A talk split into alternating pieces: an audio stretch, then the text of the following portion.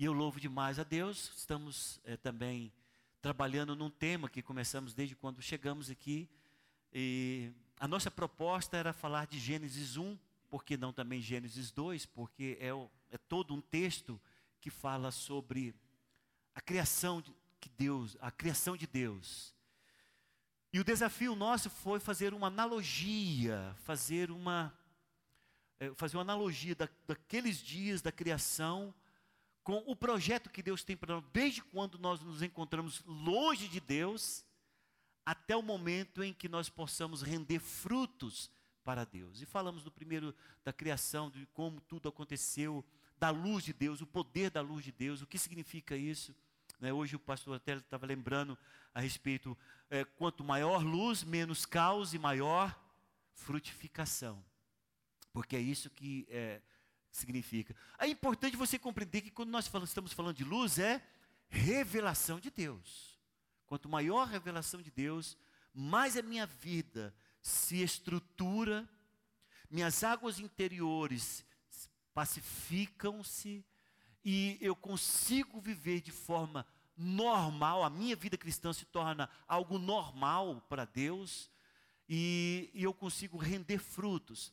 Primeiramente, os frutos é, diz respeito à minha própria pessoa, organizando os traumas, é, curando os traumas, é, lançando perdão sobre pessoas, reorganizando a, a minha escala de valores, estabelecendo é, novos ah, paradigmas na minha relação espiritual e na minha relação horizontal dizendo sim para algumas coisas que são importantes dizerem sim, sim e dizendo não para coisas que realmente é importante dizerem, ser dito não, estabelecendo, fazendo separação, colocando limites, construindo proteção na minha vida, para que nenhum, né, qualquer pessoa que vem dar pitaco na minha vida, eu agora sei escolher quem fala na minha vida.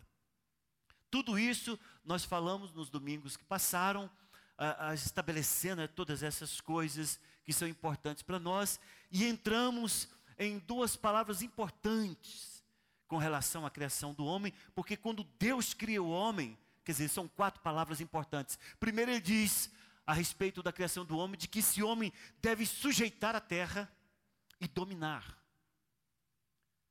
E logo mais em, na seguinte, no capítulo 2, ele quando coloca o homem no jardim, ele diz para esse homem que ele deve cultivar e guardar.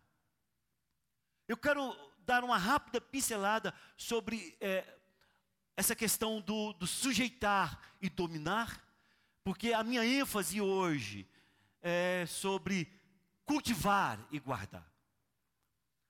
A primeira coisa importante que vocês vão ver sobre sujeitar e dominar é que o Senhor não inclui na expressão, vamos lá, já esquecendo de ler, vamos lá, vamos ler.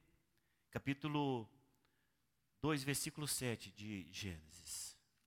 Então formou o Senhor Deus ao homem da, do pó da terra, e lhe soprou nas narinas o fôlego de vida, e o homem passou a ser alma vivente. E plantou o Senhor Deus um jardim no Éden, no Éden, na direção do Oriente, e pôs nele o, o homem que havia formado. Do solo fez o Senhor Deus brotar toda sorte de árvores agradáveis à vista e boas para alimento, e também a árvore da vida no meio do jardim e a árvore do conhecimento do bem e do mal. Pulemos lá para o versículo 15. Tomou, pois, o Senhor Deus ao homem e o colocou no jardim do Éden para o cultivar e o guardar. E o Senhor Deus lhe deu esta ordem: de toda árvore do jardim comerás livremente, mas da árvore do conhecimento do bem e do mal não comerás, porque no dia em que dela comeres, certamente morrerás. E só porque eu vou tocar na, na questão da sujeitar e dominar, nós vamos ler o que está escrito no versículo 28 do capítulo 1. Do lado, minha Bíblia está do lado aqui do capítulo 2. E Deus os abençoou e lhes disse: Sede fecundos Multiplicai-vos, enchei a terra e sujeitai-a. Dominai sobre os peixes do mar, sobre as aves do céu, sobre todo animal que rasteja pela terra. Posso ouvir amém? Você não vai ver ali o homem. O Senhor não dá ordem para o homem sujeitar e dominar outro homem. Você vê ali a ordem que o Senhor Deus dá para o homem de sujeitar e dominar todos os elementos da terra. Todos os elementos da terra. Você vê ele dando ordem para o homem sujeitar e dominar com relação aos répteis, às aves, às plantas, os animais.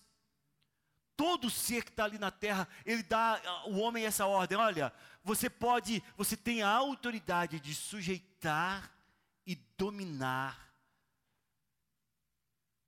todas essas questões, menos ali não é citado o homem. Sabe por quê, irmãos? Porque o Senhor não te dá autoridade para sujeitar ou dominar outro homem. Nós somos, todos nós, comedores de feijão. De maneira que a única coisa que podemos fazer é ombrear um com o outro e seguirmos rumo ao Senhor Jesus Cristo. Nós podemos ser companheiros, nós podemos ser auxiliadores, nós podemos ser é, aquele que auxilia, que ajuda, mas nunca dominar uns sobre os outros. Deus não nos deu essa autoridade de dominar sobre os homens.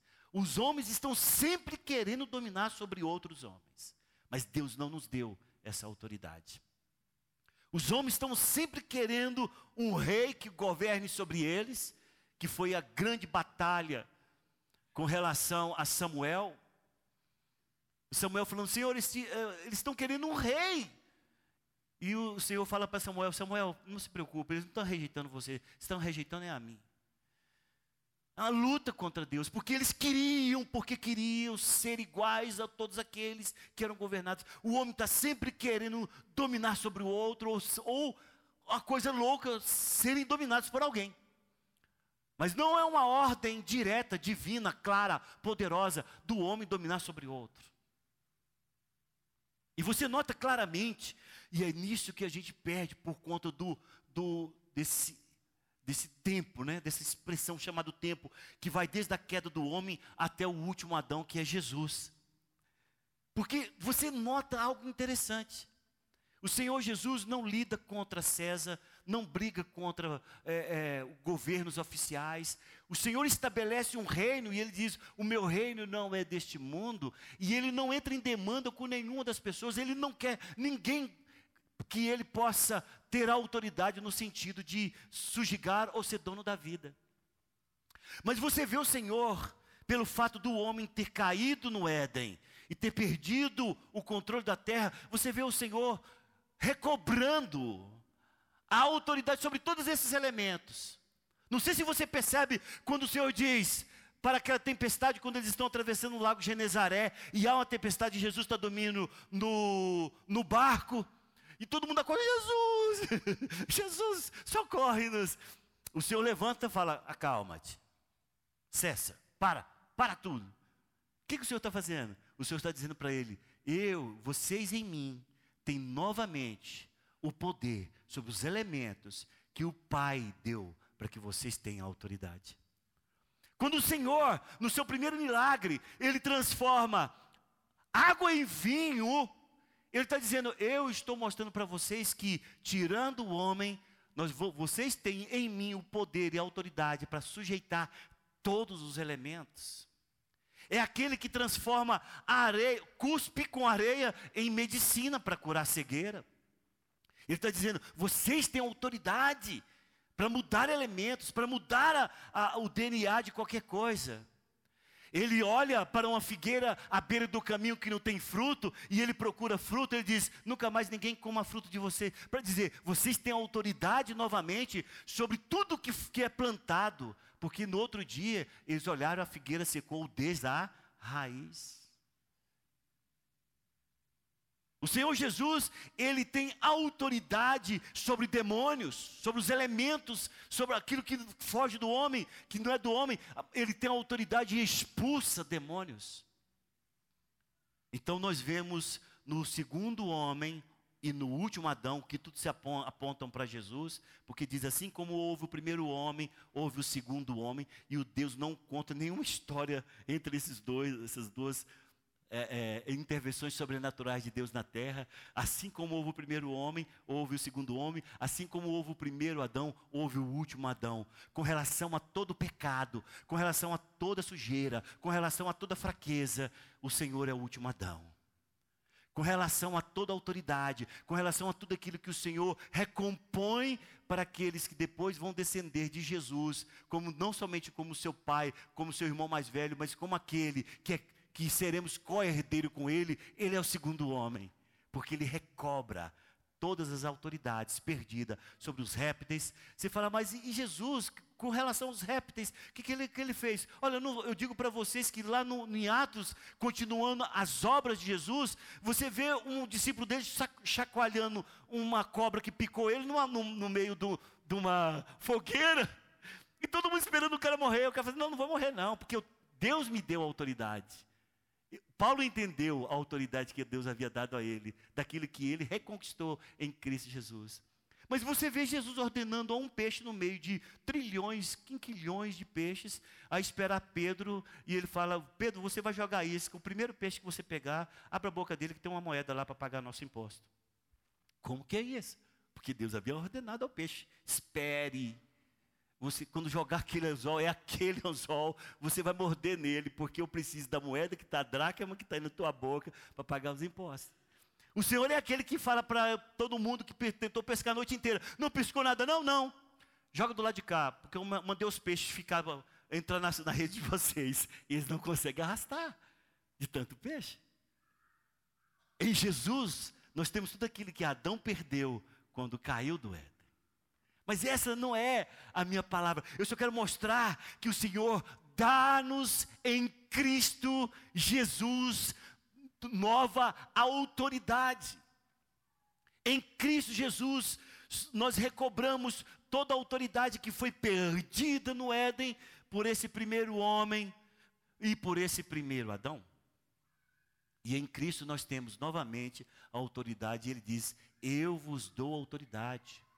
Eu vos dei autoridade, a minha autoridade eu vos dei, está aí em suas mãos. Por quê? Porque nele nós recobramos tudo aquilo que o Senhor havia dado ao homem antes do pecado.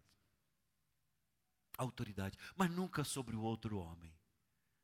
Com relação ao, ao, ao outro homem, a, o, o, que o Senhor nos dá desde o princípio que Ele tira a mulher é que o, qualquer pessoa que vem depois do primeiro Adão vem do lado, não vem de cima nem de baixo, vem do lado, vem para ser companheiro, vem para ser auxiliador, vem para ser aquele que nos ajuda naquilo que precisamos, nunca para dominar, nunca para subjugar, nunca para sujeitar, mas sempre para sermos abençoados juntos para a glória do nome do Senhor Jesus. Quando estão entendendo, diz amém.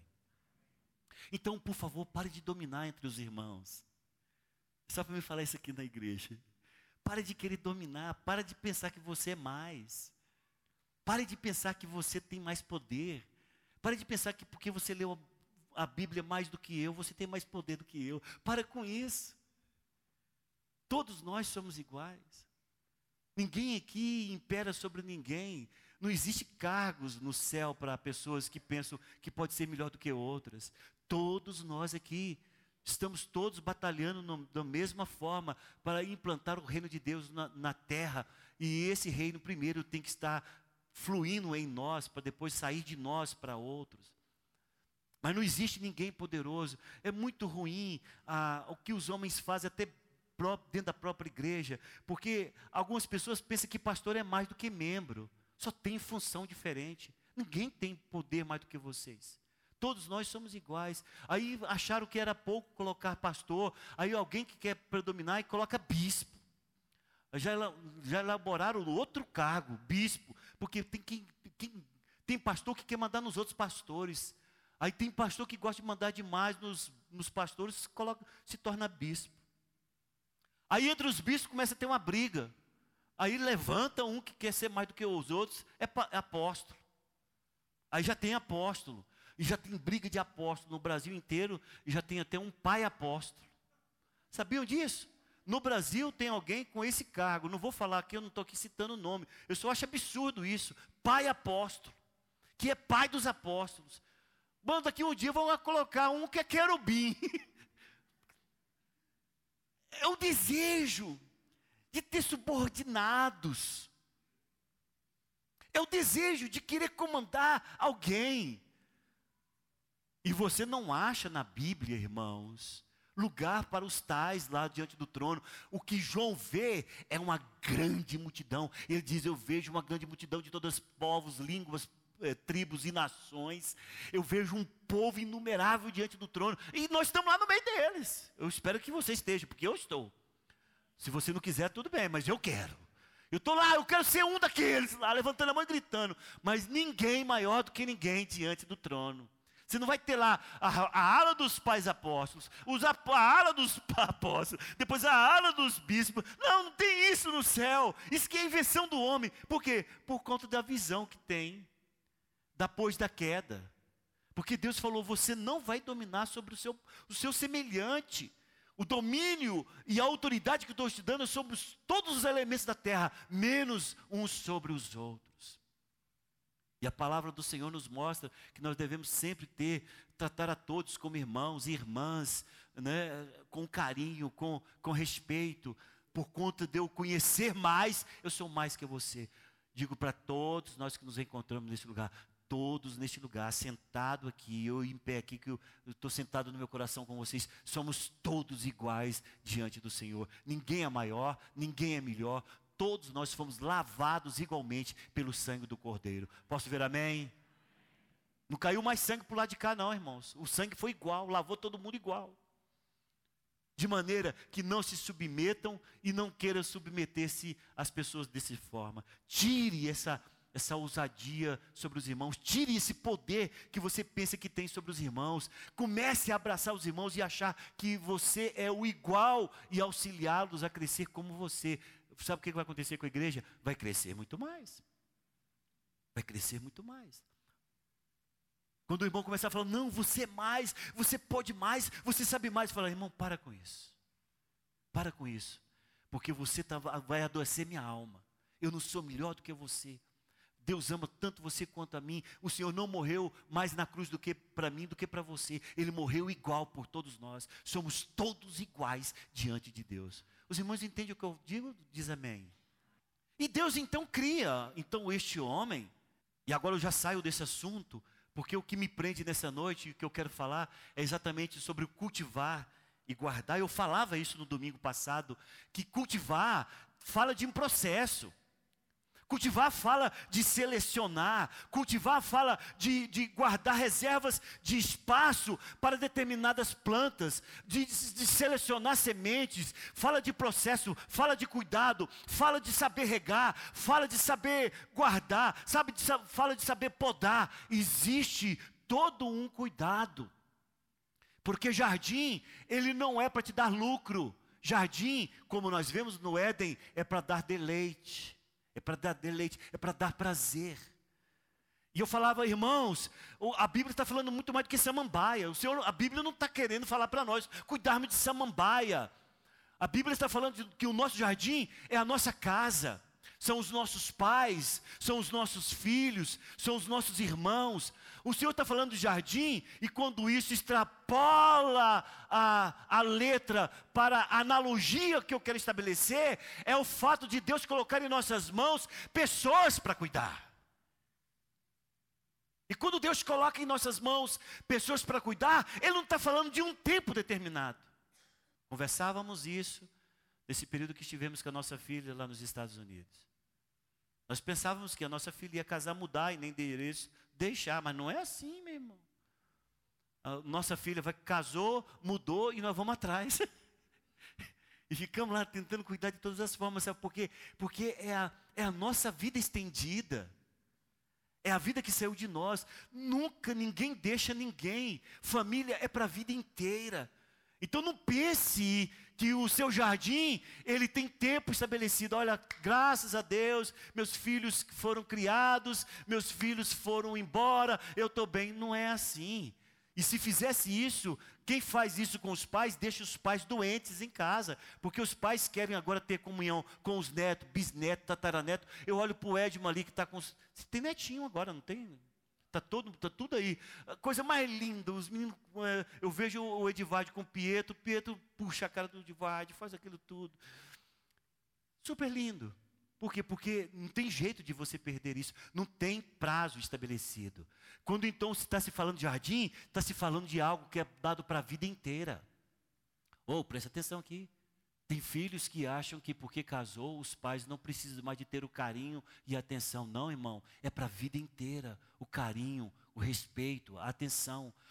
Porque quando o Senhor dá o jardim e diz para o homem, cultive, Ele está falando, você vai gastar tempo você vai gastar energia, você vai gastar atenção, você vai ter que ter diligência, você vai ter que saber estabelecer projetos e espaços, você vai ter que estabelecer co coisas para agora e para amanhã. O seu jardim é algo que envolve toda a sua vida. E é isso que ele está falando para Adão ali, é claro, no sentido literal, mas que aponta para isso em nossas vidas.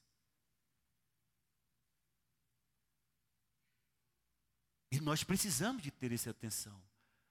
Tem pais que não estão preocupados como estão os seus filhos. Tem pais que não estão preocupados com o que os seus filhos estão assistindo. Tem filhos que não estão preocupados com aquilo que os pais estão sentindo. Tem pais que não estão preocupados com quem os filhos estão saindo. Tem filhos que não se importa como os pais estão ficando em casa, depois de velhinhos agora.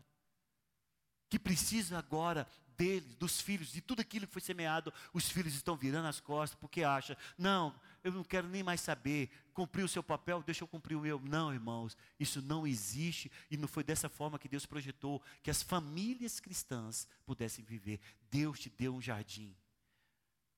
E você tem que cuidar dele. Ora sendo filho, ora sendo esposo, ora sendo vô, ora sendo pai, mas o jardim nunca sai da tua mão.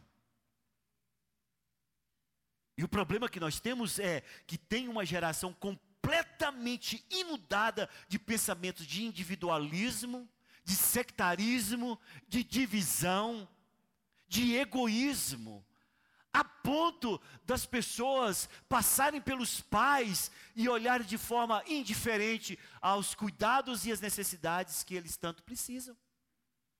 A ponto de os pais olhar para o filho e ver que o filho está precisando, e ele diz: Não, eu vou cruzar os meus braços, porque esse marmanjo tem que aprender a viver. Mas você ensinou, você gastou tempo com ele, ou quando precisava, você estava esfolando no trabalho e não deu a ele os ensinamentos primários de como ganhar a vida.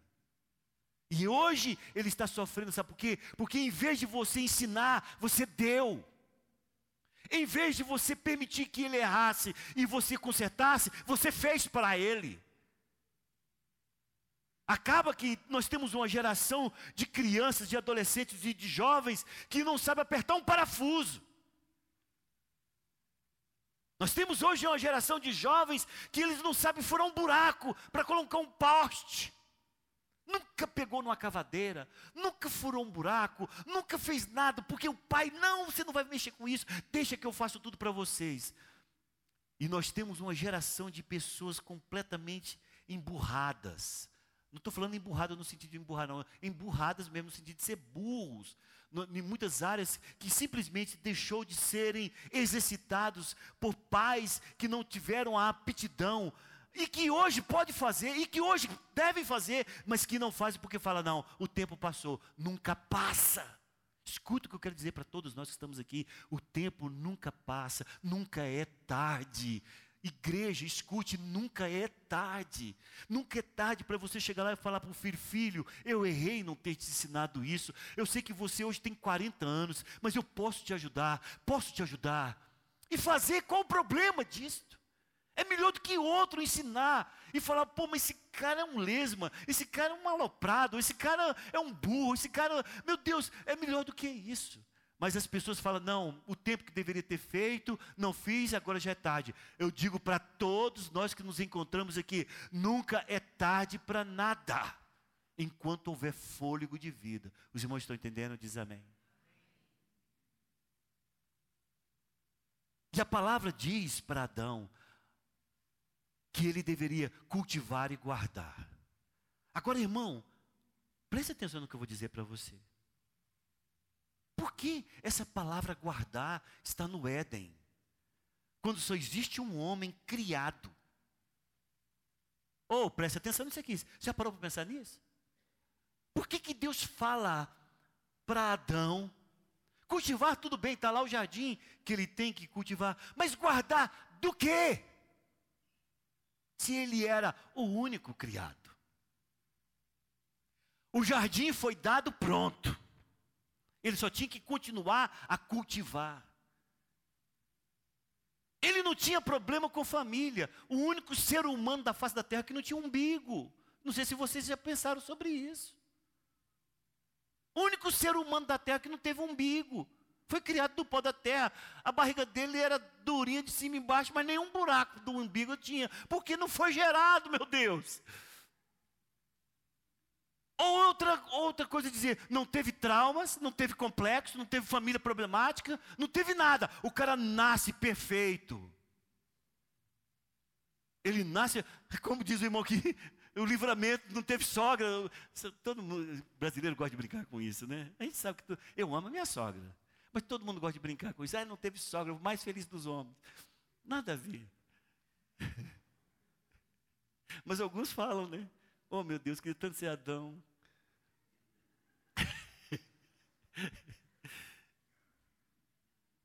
Adão, Adão teve uma, vamos dizer, uma origem perfeita. Quem pôs as mãos nele chama-se Deus. Jeová colocou as mãos para formar ele.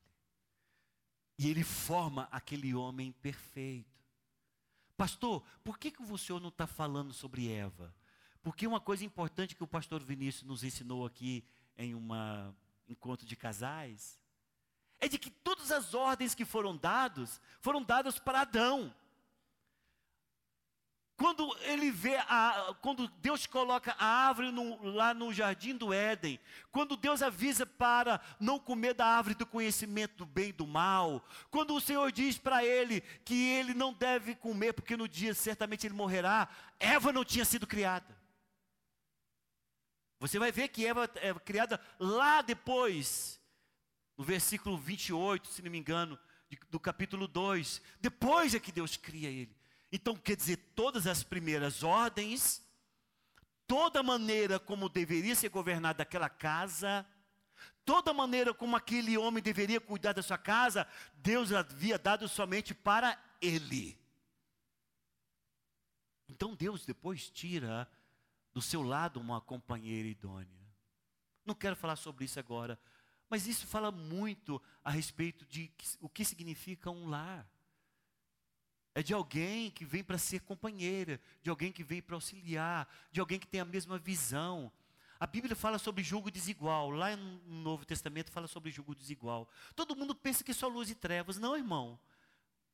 Se uma pessoa gosta, se ela, uma pessoa gosta de, de estudar, e ela pensa assim, eu serei uma filósofa, ou eu estudarei, eu estudarei antropologia, e ela, e ela se relaciona com alguém que gosta só de bola e que pensa só jogar bola, vai ser um jogo desigual.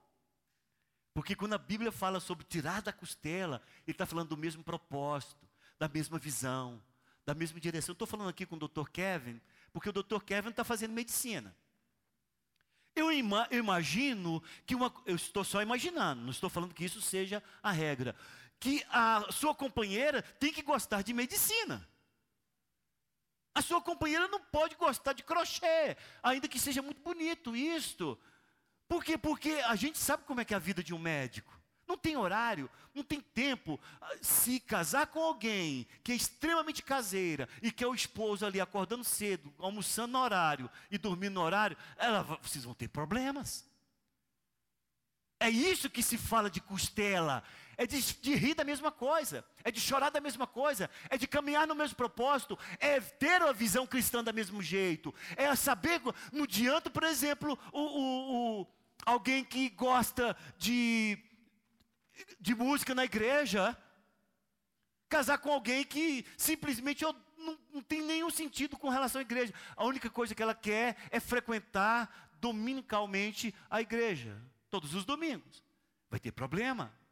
Por quê? Porque a maneira como eles veem, ainda que seja dentro da própria igreja, o reino de Deus é diferente. Isso que fala a respeito de ter a mesma, tirar da mesma costela, é olhar a vida da mesma forma. Tem gente que gosta muito de político, mas não pode casar com alguém que não gosta de político. Vai ter crise em casa.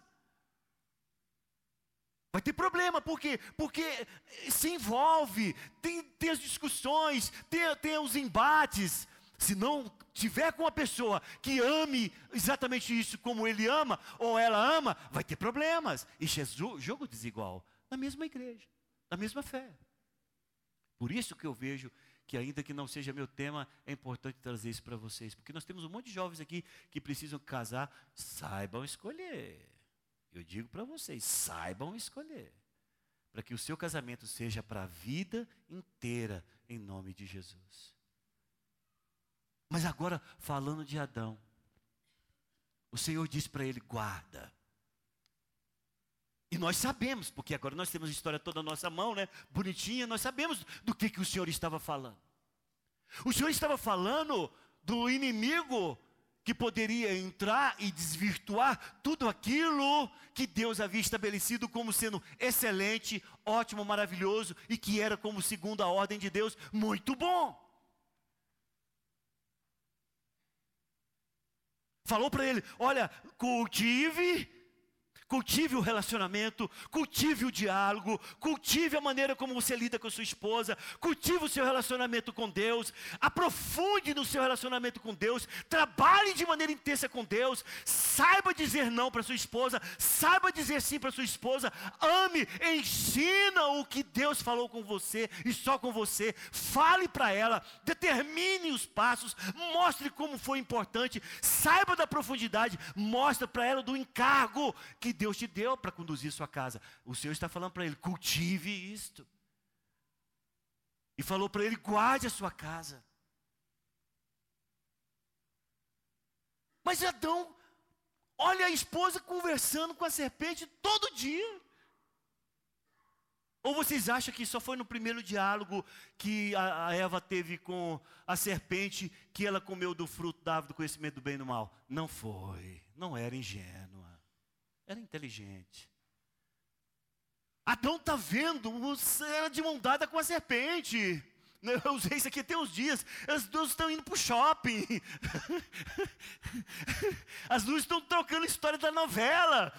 Adão está olhando aquilo, não, não, não, se posiciona. E as duas estão trocando figurinha. Ah, e, e, as duas estão trocando elogios. E Adão está vendo a, a, serpente iludindo ela. Adão não se posiciona. Adão não guarda sua casa. Adão não se relaciona de maneira correta, positiva, ascendente, crescente, profunda com sua esposa. Ele não se posiciona, ele não bate na mesa dizendo: não aceito mais esse relacionamento. Eva, não aceito mais se sair com a serpente. Você sabe quem é essa serpente? É aquela que quer destruir o nosso lar. Adão não se posiciona com a sua esposa. Ela, ele está tá vendo ela conversar. E ela está falando da última moda, está ensinando a Eva a fazer crochê, e está conversando com ela, e está falando sobre como, como é que está a criação de filhos, como é que está lá dentro do Éden, aquela multidão toda, como é que estão as coisas. Adão está vendo tudo aquilo. Mas Adão não guarda. Sabe o que acontece, irmãos? Hoje nós temos visto muitos lares desfeitos, porque falta o cultivo e a guarda. Esposo não está cultivando uma boa relação com a esposa. A vida sexual não está boa. A vida sentimental não está boa. A vida financeira não está boa. Os dois estão de mãos dadas só para viver uma aparência e não resolvem as suas questões, que é de extrema importância para um casamento ter sucesso. Ele não cultiva o relacionamento com Deus Ele não vai para os pés do Senhor dizendo: Senhor, ensina-me a tratar com a minha esposa. Pai, como é que eu falo para ela? Como é que essa mulher muda? Senhor, me dê a estratégia. Senhor, me dê um conselheiro matrimonial que possa ordenar as diferenças da minha casa. Senhor, me ensina como cultivar um bom relacionamento com os meus filhos. Eu sinto que os meus filhos estão distantes de mim. Senhor, querido, os meus filhos estão dormindo na casa de amigos e amigas. Isso é tão terrível. E muitos pais, depois que vêem os filhos perdidos, engravidados ou engravidadas, ele fala: Eu presumia que isso não ia. Eh, eu presumia que estava tudo bem. Irmão, presumir com as coisas é lidar com a sorte. E geralmente dá azar. Geralmente vem uma barriga, geralmente vem um problema para ser resolvido com o garoto, com a garota. Por quê? Porque no, com relação à sua casa, você não pode presumir as coisas. Você tem que ser pragmático, você tem que ser preto no branco. Aonde você vai? Com quem que você vai? Que hora você chega? Quem é esse? Quem é essa? Não, não vai, não aceito para casa. Muitas vezes tem que ser assim. Porque você fala, o que, é isso? Isso é cultivar, isso é guardar a sua casa de todas as investidas que o diabo tem contra os lares, principalmente cristãos. Porque o diabo quer destruir lares, todos, indiscutivelmente. Mas os principais que ele quer destruir são os lares cristãos. Ele quer entrar e trazer desarmonia em muitos lares. Mas os principais que ele quer trazer desarmonia são os lares cristãos. E tem um homem, eu desculpa a expressão, e não se ofenda se tiver alguém. Não, não vai. Errei, esquece isso. Mas tem gente que é banana, entendeu? Eu falava desse jeito. Já viu uns caras que é banana, que tá vendo a casa cair, tá vendo tem sendo destruído, e ele procrastina. Ele fala: Não, vou falar nisso, não. Isso é difícil demais. Essa mulher você não sabe como é que é, pastor. Não, não aguento, não. Eu não vou querer problema. Já eu, eu vou dar o dinheiro, eu vou custear essa casa, eu vou cuidar desse povo, vou dar dinheiro para esse povo. E ele pensa que o seu lar, aquilo que Deus vai cobrar, é o suprimento que ele deu, físico e material. Não é, também, mas não é só isso. Então a gente vê a, a, a, Eva andando com a dona serpente, né? Eu, eu, no, Código de Casais aqui eu chamei que a dona, Jiboia. a dona Jiboia para lá, a dona Jiboia para cá, e ela conversava, se trocava com fuxica, e Adão hoje está enjoado. E Adão vendo aquilo. Adão presenciando aquele negócio. Tinha rolo naquilo, ele sabia que tinha rolo. Ele sabia que a coisa não estava bem, ele sabia que a coisa ia degringolar. Ele sabia que o trem não estava certo, a maneira como que Eva estava iludida. Ele notou o padrão comportamental da Eva mudando em casa. E tem marido que vê isso, vê a esposa mudando. Meu bem, não está curte mais esse vestido, não, amor? Ah, lá que você é enjoado. Não sei, parece que está curto. Ele vê o comportamento da esposa mudando. Olha, e, você viu aquele dinheiro que estava no meu bolso? Você pegou, amor? Pegou. Cadê ele? Gastei. Ele vê o comportamento mudando. Ele vê o estilo de vida mudando. Ele vê os olhos mudando. Ele vê as músicas. Ele vê os filmes. Ele vê as novelas. Ele vê tudo que a esposa está fazendo sem se pronunciar. Ele vê o filho com comportamento errado. Ele vê o amigo do filho, que o cara é estranho. A filha está vestindo de maneira exagerada. Está chegando tarde em casa.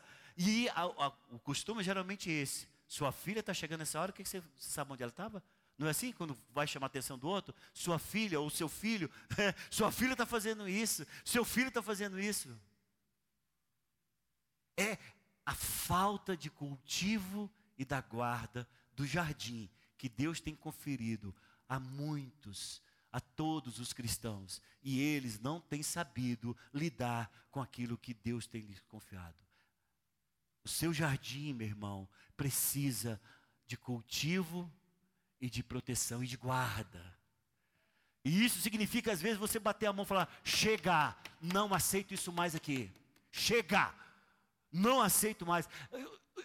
Se posicionar dessa forma, mãe, é você chegar para tua filha e falar: chega, não vou mais te encobrir, não vou mais mentir por, por sua causa para o seu pai. Hoje ele vai saber de tudo. Isso é importante. É uma mãe se posicionar em prol e do benefício da sua filha. Porque depois que o caldo entorna, não volta. Não tem volta. Não tem jeito. Os lares que nós temos hoje, muitos lares cristãos, completamente disfuncionais. Ouvimos uma palavra tremenda sobre isso no, no encontro com, que tivemos lá na casa do, de um amado irmão, ele falando sobre isso. Lares disfuncionais, filho mandando em pai, filha mandando em mãe, a, a coisa desordenada, o, o, o lar completamente desordenado, você vê que o inferno está ali. A, a, vida financeira, a vida sexual, a, a coisa está promíscua. O, o, ambiente é de luxúria. E ninguém se posiciona. Ninguém se, se revolta com a situação. Ninguém se levanta para dizer: Eu não aceito isso mais, acabou. Nós vamos organizar essa casa e esse jardim vai ser estabelecido como jardim de Deus. Como estou entendendo, diz amém. Nós sabemos o que fim tomou o lar de Adão e não queremos isso para nós. Ele não se posicionou, se acovardou, se escondeu, escondeu de Deus, escondeu da esposa. A, a nudez tanto física como psicológica e espiritual, que era algo lindo. Mostrou a sujeira de cada um, um se envergonhou do outro. Adão coloca a culpa na mulher, a mulher coloca a culpa no, no diabo e vira aquele, aquele conflito todo. Perdem o melhor de Deus. Gera filhos completamente loucos, entre, a ponto de irmão matar irmão, porque Caim mata Abel. Nós sabemos o fim que aqui, que essa coisa tão perfeita, tão bonita, tomou por conta de um homem que não se posicionou, de uma mulher que não se posicionou. Do, de cuidar daquilo que era o seu jardim, jardim do Éden. E fica para nós uma profunda exortação e que vai ecoar em nossos corações enquanto nós estivermos na terra, é esta: de que Deus confiou a todos nós um jardim. E Ele não está falando, volto a dizer, não está falando de samambaia, de sete dor, arruda, não está falando nada disso. Ele está falando de vidas que lhe são confiadas para que você possa fazer do seu jardim o melhor para Deus. E o melhor começa no profundo e íntimo relacionamento com Deus, a ponto de não se esconder de trás das árvores, da, da sombra das coisas, mas de se expor diante dele e dizer: Me dá, Senhor, novamente, o comando da minha casa. A esposa dizer: Me dá, Senhor, novamente, a autoridade da rainha de um lar. E os filhos dizerem: Senhor, me dá a humildade para submeter aos meus pais e saber que nós somos uma família, a bendita família do Senhor. Se isso não acontecer, você já sabe o final e eu te conto ele mais para frente. O final não é bom. Então é tempo de nós olharmos para toda essa analogia que Gênesis nos dá e de falar para nós: nós não iremos seguir os passos do primeiro homem nem do primeiro Adão. Nosso destino, nosso propósito, nossa vontade é andar nos passos do segundo homem e andar depois do último Adão, lavado pelo sangue de Jesus, por novos caminhos, que nele e somente nele nós somos mais que vencedores. Quando entenderam, diz amém. Vamos colocar em pé neste momento.